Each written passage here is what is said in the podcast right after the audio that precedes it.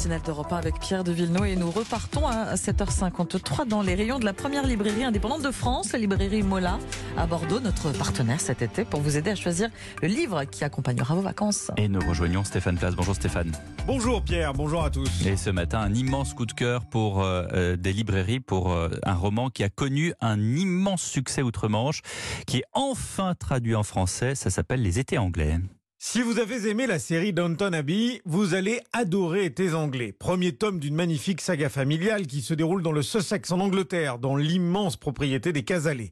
Nous sommes en 1937, le monde gronde et cette famille de la haute bourgeoisie se retrouve au grand complet. Jardinières, femmes de chambre, cuisinières sont sur le pont. Le quotidien est rythmé par les balades à cheval et les parties de tennis. Le soir venu, la musique du gramophone accompagne les veillées. Dans ce cadre idyllique surgissent néanmoins les inquiétudes les non-dits.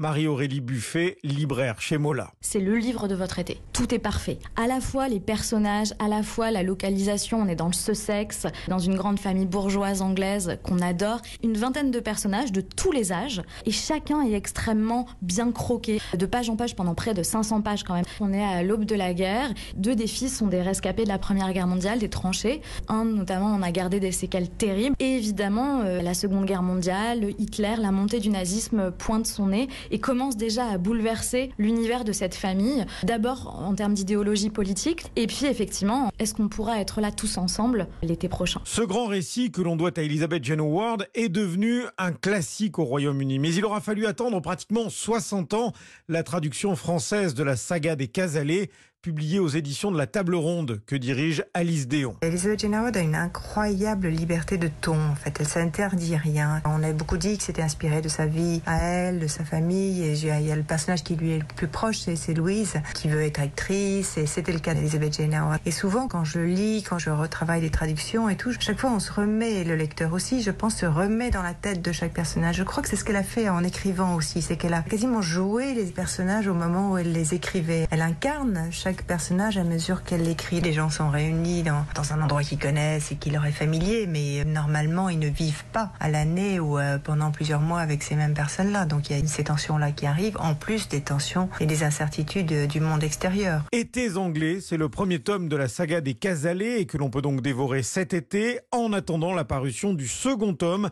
en français qui sera disponible le 8 octobre prochain. Eh bien, on va lire ça. Merci beaucoup Stéphane Place. On vous retrouve tous les matins à 7h50.